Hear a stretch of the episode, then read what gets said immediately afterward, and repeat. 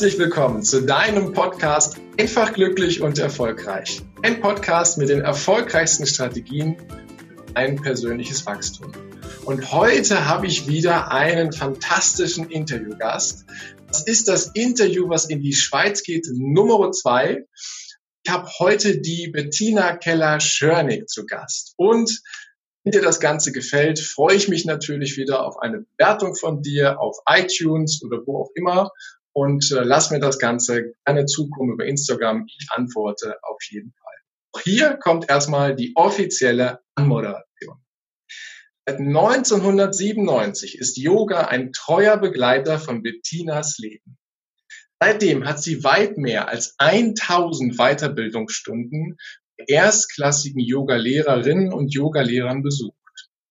Sie hat oftmals das Land Indien besucht und während ihrer mehrfachen Aufenthalte dort hat sie ein noch tieferes Verständnis zu Yoga, zu der Meditation und zu der Musik gefunden. Gemeinsam mit ihrem Ehemann hat sie ihre Klienten behandelt und unterrichtet an den schönsten Orten dieser Welt, nämlich den besten Spa-Resorts in Thailand und auf den Malediven. Und seit einiger Zeit führt sie ihr eigenes Institut, Soma-Institut, in dem sie ihre Passion mit anderen Menschen teilen darf. Ihre Philosophie dabei lautet, Gesundheit auf allen Ebenen mit den Menschen zu teilen. Darüber hinaus ist sie Life Coach und hat die Kunst des Culture Bodywork erlernt und noch vieles, vieles mehr. Ich freue mich riesig, dass Bettina Keller-Schörnig heute hier zu Gast ist im Einfach, Glücklich und Erfolgreich Podcast. Herzlich willkommen, Bettina. Danke vielmals, Heiko. Es ist mir eine solche Freude, mit dir heute Nachmittag ein Stündchen zu verbringen und ein bisschen auszutauschen. So schön, dass genau. du diesen Podcast Freude, machst. Die Freude ist ganz auf meiner Seite. Schön, dass du dir die Zeit nimmst. Und äh, wie geht's dir, wenn du so eine Anmoderation hörst, so wie du sie gerade gehört hast? Ja, es ist so ein kleiner Ausschnitt aus meinem Leben und es fühlt sich gerade so ein bisschen an. Ich sitze auf einem Berg und schaue zurück, was da hinter mir liegt und es ist einfach große Dankbarkeit dafür, alles, was ich schon erleben durfte, lernen durfte, erfahren durfte. Nicht alles war ja so glücklich. Das, ich glaube, das ist halt einfach in einem menschlichen Leben so. Aber es gibt immer auch, Tief, ja. genau. Das ist so in der Natur der Sache. Aber aus allen Bereichen, ja, erwächst so diese Dankbarkeit und auch Zufriedenheit. Genau. Ah, wunderschön. Dann würde ich gerne ganz zu Beginn mit dir eine kleine Reise unternehmen und zwar eine Reise zu Beginn, zum, zum Anfang, wo die Bettina klein war. Also in die, in die Kindheit von Bettina mit der Frage, bist du da aufgewachsen? War das jetzt eher behütet oder war das eher etwas abenteuerlich? Hol uns mal rein. Äh, äh, wie ist deine Kindheit so gewesen in ein paar Sätzen? Ich würde sagen, von außen her schaut schaut sehr behütet aus. Äh, Im Sinn von, ich bin nie umgezogen, meine Eltern haben sich nicht getrennt, waren nicht geschieden. Das kam dann später auf meinen Anraten hin. Aber so an der Oberfläche war alles eigentlich schön und gut. Aber so unter der Oberfläche war es nicht so, wie ich mir das eigentlich vorgestellt hätte. Ähm, ich war auch eher ein bisschen überbehütet aufgewachsen. Meine Eltern waren beide eher von der ängstlichen Sorte. Mhm. Und das hat natürlich bei mir auch so, so eine Grundangst, so ein subtiles, hm, so eine subtile Anspannung oder fehlendes Vertrauen so meinen Kräften und dem Leben gegenüber kreiert und ja, das habe ich mir dann auch zur Aufgabe gemacht, einfach alle diese Ängste und Zweifel nach und nach abzuarbeiten und zu ersetzen mit mehr Vertrauen und mit mehr ja, Zuversicht in okay. das, was vorhanden ist. Klingt so einfach und so locker gesagt, äh, doch ich glaube, das ist ein sehr, sehr langwieriger Prozess gewesen. Hast du ein Beispiel für uns, dass das ein bisschen greifbarer wird, was du beispielsweise dann halt mitgenommen hast aus der Kindheit, wo du sagtest, das, das ähm, blockiert mich oder das lässt mich nicht zu meiner ganzen Entfaltung kommen? Und wie hast du es dann geändert? Ja, ich glaube, also da haben verschiedene Begebenheiten dazu geführt. Ich, vielleicht kann ich mal dazu sagen, dass, ähm, dass wenn jetzt mein Bruder und ich habe einen jüngeren Bruder irgendwo raufgeklettert sind, dann hat mein Vater immer gerufen, passt auf, festhalten. Und es war so immer diese Grundschwingung, es könnte etwas passieren. Ja. Und, ähm, und ich bin meinen Eltern sehr dankbar, dass ich die Gelegenheit hatte, oder mein Bruder und ich, dass wir zu den Pfadfindern gehen konnten. Ehrlich? Ab dem ja, vierten Grundschuljahr und da konnte ich meine, meinen Mut wirklich aufbauen, weil da haben wir alles unternommen im, im Wald und mit Abseilen und Mutproben und ja, das hat mir so die Gelegenheit gegeben, wirklich ja, mit anderen Dingen mich zu konfrontieren, ohne dass jemand daneben steht und, und immer sagt, Achtung, Achtung. Mama und, und, Papa waren bei den Pfadfindern ja auch nicht dabei, ne? sondern genau. das war ja dann, ja. Mhm. ja, genau. Und, und dann gab es einen Moment im Leben, da war ich zehn, neun oder zehn, da hat sich mein Onkel das Leben genommen und das war so ein Einschnitt in meiner Familie. Da habe ich gemerkt, das hat so wie eine große emotionale Turbulenz gegeben ich habe gemerkt, de, da wurde allen den Bo der Boden unter den Füßen weggezogen. Und ja. das war so ein Moment, da mag ich mich sehr genau erinnern. Da habe ich gemerkt, ich kann mich auf niemand anderen mehr verlassen. Ich muss auf meinen eigenen Beinen stehen, weil da ist keine Stabilität mehr im mhm. Moment. Mhm. Ähm, jetzt musst du selber stark sein. Mhm. Und ähm, ja, und ich glaube, das hat das war wahrscheinlich einer der Momente, wo, wo ich auch gemerkt habe, okay, ich kann mich auf mich selbst verlassen, weil ich muss mich auf mich selbst verlassen können. Und ich wurde dann später auch so ein bisschen zur subtilen Rebellin in meiner Familie. Insofern haben mich meine Eltern so beeinflusst ähm, oder ja ge gefördert und gefordert, dass ich vieles dann anders machte als, okay. als sie. was sie nicht wollten, aber was du dann gemacht hast aus der, aus der Umkehrung heraus. Ja? Ja, da war natürlich immer so, da waren immer die Ängste und Zweifel nach wie vor. Und, und von meinem Naturell her habe ich dann einfach meine Eltern jeweils vor fertige Tatsachen gestellt und gar nicht mehr so um Rat gefragt, sondern einfach gemacht. War das für dich da schon so ein, war das für dich da schon so ein bewusster Weg, weil du hast gerade gesagt, du warst neun oder zehn, äh, wo viele ja wahrscheinlich auch noch, ähm, ja, schon noch die, das behütete Umfeld der Eltern gern genießen. Ähm, war das eine bewusste Entscheidung oder kam das einfach so aus dir heraus, wo du gesagt hast, so jetzt ähm, diesen ganzen Sicherheitskäfig, der hier aufgebaut ist, im Guten gemeint, ähm, den durchbreche ich jetzt einfach mal, indem ich mich jetzt hier selber auf eigene Beine stelle und ja dann halt auch meine neuen eigenen Grenzen suche. Ich glaube, das war mal so die, die Grundlage war da angelegt, aber das dauerte dann noch, bis es so wirklich richtig zur Blüte mhm. kam, ja. weil ich war dann während meiner ganzen Schulzeit im Gymnasium äh, habe ich mich gefühlt wie eingesperrt in einem Gefängnis, weil alles, was eigentlich meine Qualitäten waren, die kamen da überhaupt nicht zur Geltung, die wurden, die wurden nicht gefragt. Ich, ich bin eher so musisch, künstlerisch orientiert. Das hat mein Herz erfüllt. Ich habe schon als Kind stundenlang immer gezeichnet, sehr fokussiert, einfach die Welt beobachtet und bildnerisch ausgedrückt. Mhm. Und das war natürlich dann im Gymnasium, da hat weder Sport gezählt, noch Musik, noch Kunst. Das, das wurde gar nicht ähm, benotet. Und die klassischen Fächer, ne? Genau, rational, zielorientiert und irgendetwas ist da in mir drin ein bisschen verkümmert während dieser Zeit. Und so hatte ich dann nach dem Abitur oder wie wir in der Schweiz sagen, nach der Matura auch zum ersten Mal so das Gefühl, wow, jetzt fängt das Leben an. Jetzt kann ich mein Leben selbst gestalten. Ja.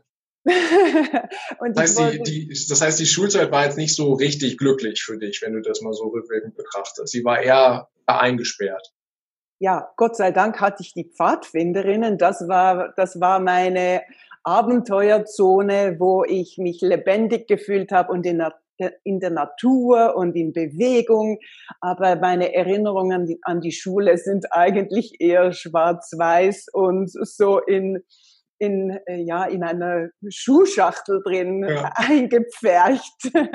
Nicht so, wie du es heute lebst, wo du deinen, deinen Traum ja auch eben zur Erfüllung gebracht hast. Und nach der Schule hast du gerade gesagt, da kam so das große, ja, yeah, jetzt habe ich die Freiheit, jetzt kann ich machen.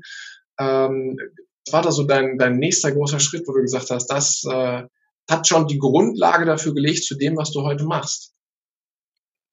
Ja, da habe ich wirklich zum ersten Mal so dann das Gefühl gehabt, jetzt kann ich meinen ersten Traum erfüllen, den ich schon in der ersten Primar- oder Grundschule hatte, nämlich Lehrerin zu werden. Aha. Ich habe das schon wirklich von Schulbeginn an gemerkt, wow, das ist mein Ding.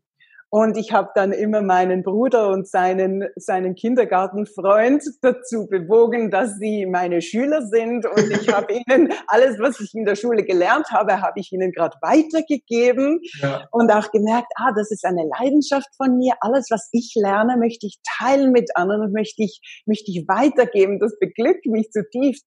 Ob es meinen Bruder immer so beglückt hat, das möchte ich bezweifeln. Aber auf jeden Fall war dann der nächste Schritt, dass ich Lehrerin werde und einfach das mal im Sack habe.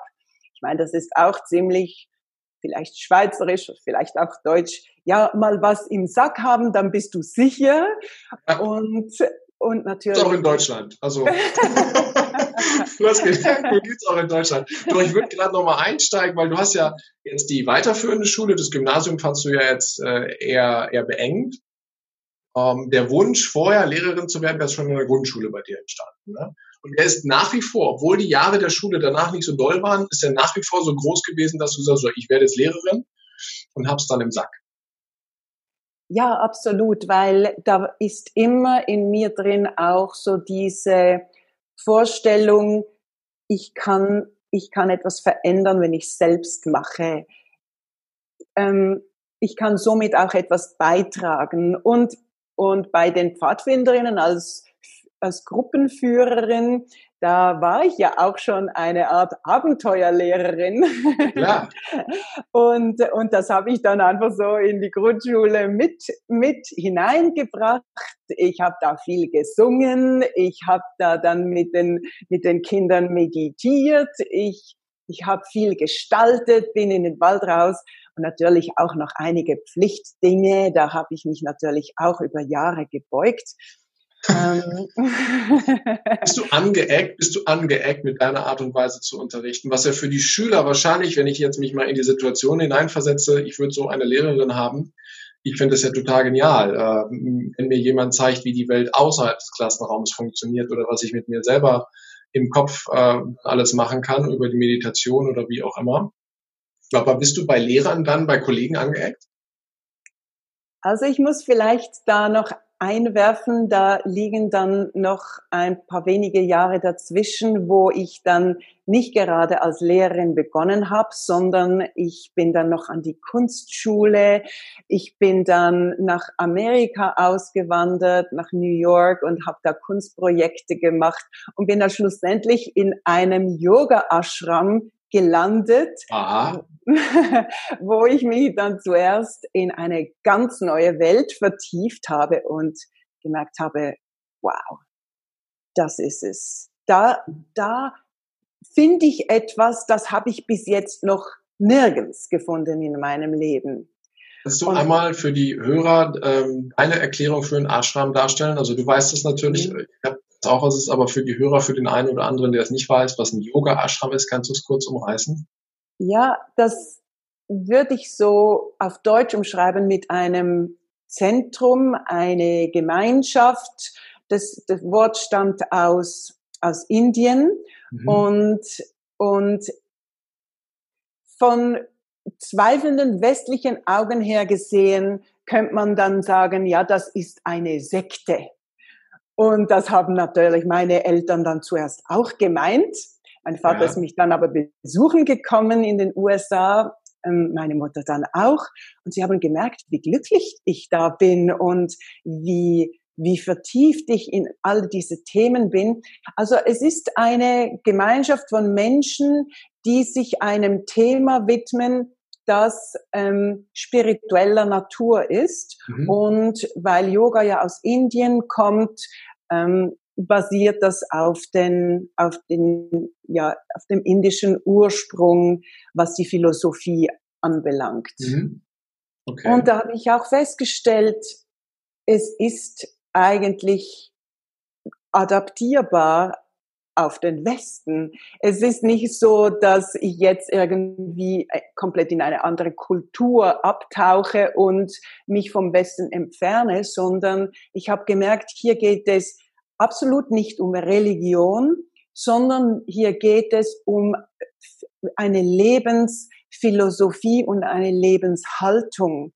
Und anhand der verschiedenen Methoden, die ja zum Teil uralt sind, wie Meditation, wie Schriftenstudium, wie Selbstreflexion, ja. wie, wie Chanting, da kann ich meinen eigenen Mind, meinen Geist ergründen und, und das ist eigentlich universell. Das hat nichts mit einer Kultur oder einem Land zu tun, sondern da geht es ums essentielle Menschsein. Mhm. Ja. Menschsein und noch mehr als das. Was ja auch zum Menschsein dazugehört. Ja, genau. ja, genau. Okay, also zwischendrin mal raus, ausgewandert nach Amerika, und dort tief eingetaucht in die Welt des Yoga, so, so, um, so umschreibe ich es jetzt einfach mal ganz vage, auch wenn es nicht dem ganz gerecht wird, aber dann auch wieder zurückgekommen, oder? Genau. Was war also denn der Grund, um wieder zurückzukommen? Weil du warst ja im großen, weiten Amerika. ja, ich wäre natürlich liebend gerne auch dort geblieben, weil irgendwie habe ich mich wie im Himmel gefühlt. Alles, was ich in der, im Gymnasium nicht ausleben konnte, das kam da voll auf die Rechnung. Ja. Und, ähm, und dann habe ich einen Mann kennengelernt, der war Australier. Ich habe zwar gesagt, eigentlich interessieren mich im Moment die Männer überhaupt nicht, weil ich will, ich will, das habe ich mir gesagt, als ich in diesem Ashram dann geblieben bin für mehrere Monate. Ich will zuerst rausfinden, was meine Life Purpose ist, also meine Lebensaufgabe, meine ja. Bestimmung. Ja. Und vorher gehe ich hier nicht mehr raus. Und dann kam es aber so, dass mein Visum abgelaufen ist und da gab es die Möglichkeit, man konnte von, von den USA einfach nach Kanada gehen und dann wieder nach ein paar Tagen zurück über die Grenze und dann konnte man das Visum verlängern. Habe ich dann äh, gedacht, dass das wunderbar und ganz einfach ist. Dieser Australier hat mir angeboten, der war auch in diesem in, in diesem Ashram für ein paar Monate. Hey, ich fahre dich da nach, nach Kanada. Ich habe da noch eine Tante und ja. sind wir die besuchen gegangen und dann wollten wir bei Niagara Falls wieder zurück über die Grenze. Ja. Da stand ich also dann da vor dieser amerikanischen großen, fetten Zöllnerin, die hat mich mit, mit ganz ernsthaftem Blick angeschaut und hat immer wieder auf meine Papiere geschaut und mich wieder angeschaut und gesagt, äh, dass ich da nicht mehr rein kann in die USA. Und ich, what? Also ich bin aus allen Wolken gefallen, weil ja. das war mein Zuhause dort, mein Herzenszuhause. Und sie hat gesagt, ich, ich wollte jetzt äh, innerhalb von zwei Jahren zum dritten Mal schon einreisen, weil ich ja, war ja vorher kunstmäßig noch in, in New York. Ja. Und das war in jener Zeit offenbar schon einmal zu viel. Also das war dann irgendein absurder Grund, um mich nicht, nicht mehr reinzulassen. Ich habe die Welt nicht mehr verstanden. Ja. Auf jeden Fall ist da für mich dann auch eine Welt zusammengebrochen, weil jetzt wurde ich wie aus dem Nest rausgeworfen, dort wo mhm. ich mich vom Herzen her so zu Hause fühlte. Also was blieb mir anders übrig? Okay, ich musste zurück in die Schweiz. Ja. Und unterdessen habe ich mich dann mit diesem Mann so gut angefreundet, dass wir beschlossen haben, wir gehen zusammen in die Schweiz und dann gerade gleich weiter nach Australien und machen da zusammen Kunstprojekte. Er war auch Künstler. Und so ähm, sind wir dann schlussendlich in Australien gelandet und haben da ganz spontan geheiratet. so ganz spontan. Vorher hat dich der Mann nicht interessiert und ein paar Monate später wart ihr verheiratet. genau, so geht's manchmal in Bettinas Leben.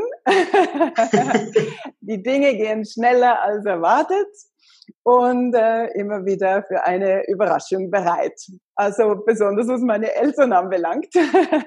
Aber sind wahrscheinlich aus allen Wolken gefallen. Ne? Quasi dieses, äh, wenn ich das jetzt mal überlege, das sicherheitsorientierte Denken, am besten auch eine ich vermute jetzt mal, wünscht auch eine klassische Karriere für Bettina, wo alles gut läuft und dann irgendwann Familie und dann geht sie erst nach Amerika, dann kommt sie nicht mehr zurück nach Amerika, dann geht sie nach Australien, dann ist sie auch noch verheiratet dann plötzlich. Das ist, glaube ich, für deine Eltern eine echte Herausforderung gewesen. Das war in der Tat so, aber wie gesagt, ich habe ja immer meine Eltern und vielleicht auch noch viele andere Menschen vor fertige Tatsachen ähm, gestellt. Deshalb, ja, mussten halt alle dann immer damit umgehen, was jetzt da wieder als Überraschung serviert wurde. also nicht, ich, das klingt jetzt vielleicht ganz rücksichtslos. Ich bin auch ein sehr äh, empathischer Mensch ähm, aber was, was mein Weg anbelangt, da war ich schon immer eher etwas kompromisslos. Weil wenn ich so ein inneres Calling, so einen Ruf habe, dann, dann muss ich dem einfach folgen. Und das hat mich dann natürlich auch an Orte gebracht, wo es sehr herausfordernd wurde, weil die Ehe mit diesem Mann war alles andere als einfach. Es war dann auch der Grund, wo ich mich ähm, von der australischen Wüste aus für einen ähm, Grundschullehrerinnenjob in Zürich beworben, beworben habe, weil irgendjemand musste ja mal Geld verdienen von uns ja. zweien. Und in der Schweiz ist das Einkommen eindeutig besser als in, in Australien. Da haben wir beschlossen, gehen wir zurück in die Schweiz. Und ich habe dann da mit, mit äh, dem Lehrerinnen-Dasein begonnen und ja, ich ging auch in dieser Rolle sehr auf, aber privat war es überaus herausfordernd. Und es kam dann auch so weit, dass wir uns sehr aus der Welt zurückgezogen haben. Ich habe sehr viel meditiert. Ich habe daneben ähm, in der Schule unterrichtet und das hat mein Herz sehr beglückt. Aber ähm, die Meditation wurde da auch ein bisschen zu einer Weltflucht und mhm. auch zu einer Flucht in, in dieser Beziehung, weil die Meditation und das Schulzimmer war der einzige Ort, wo ich mich wirklich sicher gefühlt habe, ähm, da dieser Mann ähm, ein, ein Narzisst war und auch mit der Zeit immer gewalttätiger wurde. Mhm. Und deshalb, ja, habe ich mich dann in zwei Dinge sehr, also in drei in drei Dinge sehr vertieft, in die Natur, in die Meditation und ins Unterrichten. Und alle drei haben mich ja gut am Leben erhalten. Ja. Ich nehme das in der Tat häufiger wahr, wenn Menschen ähm, in die Meditationswelt eintauchen, dass das so schön ist und so toll ist, dass sie sich gefühlt etwas da drin verlieren können oder zumindest, dass die Gefahr da ist, dann zu sagen, ach komm, ich eigentlich brauche ich nichts anderes als meditieren. Und dabei wird dann halt die, die äh, ich nenne es mal die materielle Welt etwas vernachlässigt. Und ich finde das durchaus ähm, äh, auch eine gewisse Gefahr. Äh, und man braucht, glaube ich, auch ein gutes Umfeld, um dann äh, auch wieder seinen Weg quasi zu finden und die Balance zwischen beiden zu finden. Ne? Ja, absolut. Ich meine, Meditation ist ein Begriff, da kann man tausend verschiedene Dinge drunter verstehen. Es fängt an beim Geist fokussieren und, und somit ähm, ja in eine gewisse innere Ruhe zu kommen. Aber Meditation ist noch viel mehr als ein bisschen zu fokussieren. Also in dem Sinn finde ich Fokussieren eine wunderbare Sache. Ja. Ähm, aber wenn die Meditation tiefer wird, dann kommen natürlich auch so die Schatten an die Oberfläche und nicht jeder, jeder Mann und jede Frau ist bereit, diesen Schatten auch zu begegnen. Und eben wie ich in meinem Fall gesagt habe, für mich war es eher dann auch eine Flucht und nicht Konfrontation mit der Außenwelt, wo es vielleicht eher so die, die kriegerischen Komponenten von mir gefordert hätte. Ja. Und ich habe das lange nicht gemerkt, sondern ähm, ich habe mich immer mehr zurückgenommen und, und, und war gar nicht mehr wirklich richtig hier auf dieser Welt und in ja. diesem Körper kraftvoll und selbstbestimmt. Aber das war eine wertvolle Erfahrung, so die Autorität abzugeben. Mhm. Und ich bin wirklich eine Verfechterin davon, ähm, vom Erfahrungslernen, weil alles, was wir selbst erlebt und erfahren haben, das kann uns niemand mehr nehmen. Was wir nur in einem Buch lesen oder in, in einem Film sehen, das ist zwar miterlebt und das kann auch schon sehr wertvoll sein. Wir müssen nicht alle Erfahrungen selbst machen. Aber so das Selbsterlebte, glaube ich, ist unsere größte Hypothek, weil das ist mit jeder Zelle gespeichert, was es heißt, das oder das durchgemacht zu haben. 100 Prozent, gebe ich dir zu 100 Prozent recht. Ja. Bist du dann ja Lehrerin gewesen, hast deine, deine Welten gerade gehabt, die Natur, die Meditation und die Schule. Und heute machst du ja was nicht was völlig anderes, aber hast dich ja nochmal auf ein anderes Thema fokussiert. Wann, wann hast du angefangen oder aus welchem Grund hast du angefangen, ähm, das Neue jetzt aufzubauen, was du jetzt hier hast, hin zu einem eigenen Institut, was du in der Schweiz erfüllst? Das hat eigentlich schon den Anfang genommen, ähm, als ich da diese Ashram-Erfahrung gemacht habe und dann in der Volksschule zu unterrichten begonnen habe. Da habe ich mir eigentlich vor meinem inneren Auge ausgemalt, wie es wäre, eine Ashram-Schule zu haben und all diese wertvollen äh, Inhalte, die ich da entdeckt habe, die so grundlegend für fürs Leben sind, ähm, weiterzugeben. Und so komme ich nochmals, so schließe ich dann den Kreis zu deiner vorigen Frage. Bist du angeeckt als Lehrerin? Ja, ja weil ich habe solche Inhalte einfließen lassen und da sind die Eltern damals in 1999, die sind absolut misstrauisch geworden, die meditiert. Das, was ist das genau? Das, das könnte irgendetwas Sektierisches sein. Und ich habe dann die Eltern beschwichtigt, wir machen Konzentrationstraining und ja. da war dann alles gut. Auf heutzutage, heutzutage ist es ja so, Meditation ist ja ein, oder die Achtsamkeitsübung, Konzentrationsübung, Meditation, wie du das auch immer nennen magst, die sind ja äh, gesellschaftlich viel, viel stärker verwurzelt, als das noch vor 20 Jahren der Fall war. Ne? Vor 20 Jahren bist du ja durchaus mal schräg angeguckt worden und das ist ja noch vorsichtig ausgedrückt. Und wenn du das dann als Lehrerin gemacht hast, ähm, dann glaube ich, dass da manche sich echt die Frage gestellt haben, was macht die denn da gerade mit unseren Kindern? Ja, ja, ja ganz genau. Ja. Und ich habe also, dann, ja, bitte? Also hast du quasi da quasi schon die, die Grund, der Grundwunsch, Vision oder wie du es vorhin gesagt hast, dein Life Purpose, eine Mission ist, äh, Dinge weiterzugeben, äh, die fürs Leben gut sind und daraus hat sich quasi dann der Gedanke, ist der Gedanke immer größer geworden, du eine eigene Schule oder ein eigenes Institut aufmachst, um den Menschen halt ja davon äh, teilhaben zu lassen, wie sie ein gutes, gesundes und erfülltes Leben führen können, richtig? Das kann man so sagen, mit dem Zwischenschritt, dass ich mich 2010 dann selbstständig gemacht habe. Unterdessen habe ich mich fünf Jahre vorher von meinem ersten Mann getrennt und zwar auf einen Schlag, aber es ist eine andere Geschichte. du hast eben gesagt, er, er war oder ist ein Narzisst äh, und irgendwann war die Erkenntnis dann bei dir ja wahrscheinlich auch da. Ne?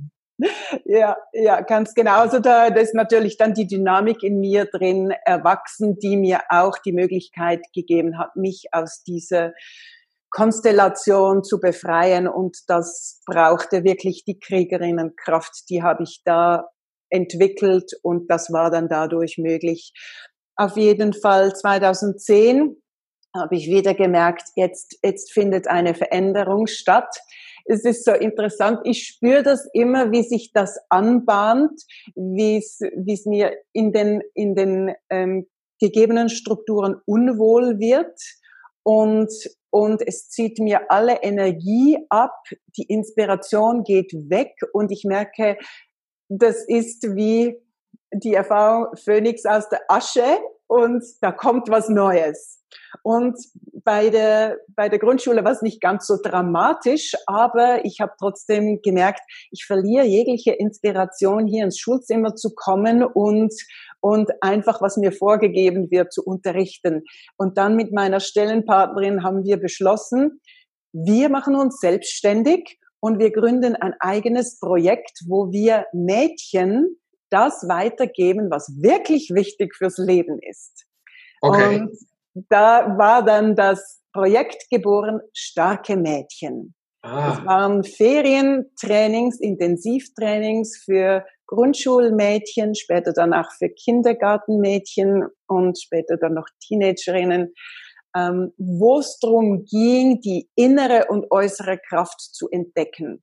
Also eigentlich alles Dinge, die ich selbst in der Schule nicht gelernt habe, ja. wo ich dann in meiner ersten Ehe gemerkt habe, da fehlt mir ein, einiges an Kompetenzen und wo ich dann mit meiner früheren Stellenpartnerin zusammen beschlossen habe, hey, wie wäre es, wenn man das schon im Grundschulalter lernen würde? Da muss man all diese Erfahrungen vielleicht gar nicht machen. Ja.